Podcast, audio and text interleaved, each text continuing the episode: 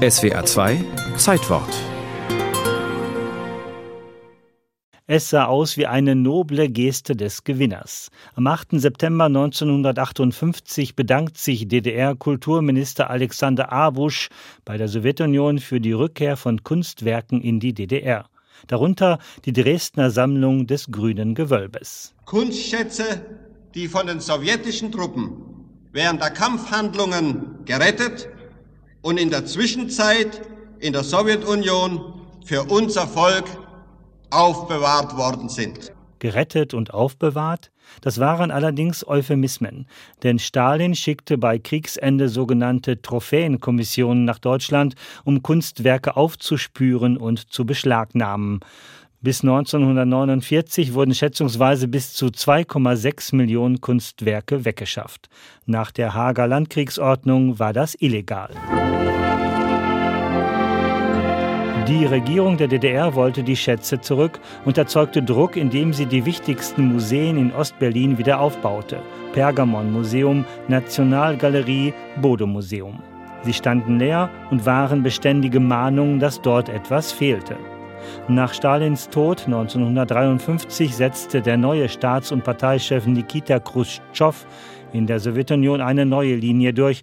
Er wollte Beutekunst an die DDR zurückgeben und so das deutsche Volk für sich und den Sozialismus gewinnen. 1955 dann ein erster Coup. DDR-Außenminister Lothar Bolz reist nach Moskau, um 750 Meisterwerke abzuholen. Die Sowjetmenschen aber taten etwas, was es noch nie in der Geschichte der Menschheit gegeben hat. Sie stellten die beschädigten Werke wieder her.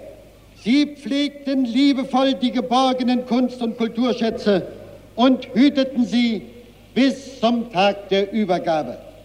Wir rufen Ihnen allen zu. Freundschaft, Freundschaft für immer. Um diese Freundschaft auch für den Westen propagandistisch besonders herauszustellen, wurden die Gemälde zunächst in Ostberlin ausgestellt und erst dann nach Dresden zurückgebracht. Drei Jahre später folgte dann die große Rückgabewelle, etwa 1,5 Millionen Objekte, darunter der Pergamon-Altar.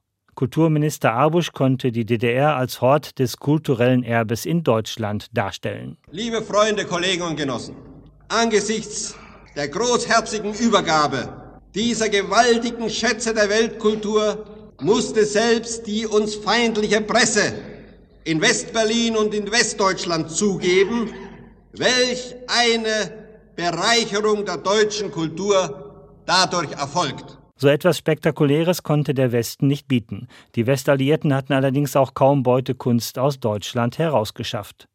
Angeblich haben die Sowjets 1958 alles zurückgegeben. Die fehlenden über eine Million Objekte galten als verschollen. Viele tauchten allerdings nach dem Zusammenbruch der Sowjetunion doch wieder in den Archiven auf, allen voran der sogenannte Schatz des Priamos von Heinrich Schliemann. Bundeskanzler Helmut Kohl machte viel Druck, um solche Kunstschätze zurückzubekommen.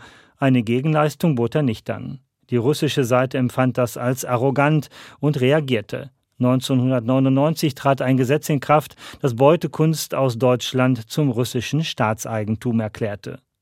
Von dem, was die Deutschen im Zweiten Weltkrieg aus der Sowjetunion raubten, ist nach Schätzungen weit weniger als die Hälfte wieder aufgetaucht, sondern für immer verschwunden, verloren oder als Kunst von angeblichen Untermenschen verbrannt. Der bekannteste deutsche Kunstraub aus der Sowjetunion ist das Bernsteinzimmer. Es ist bis heute verschollen.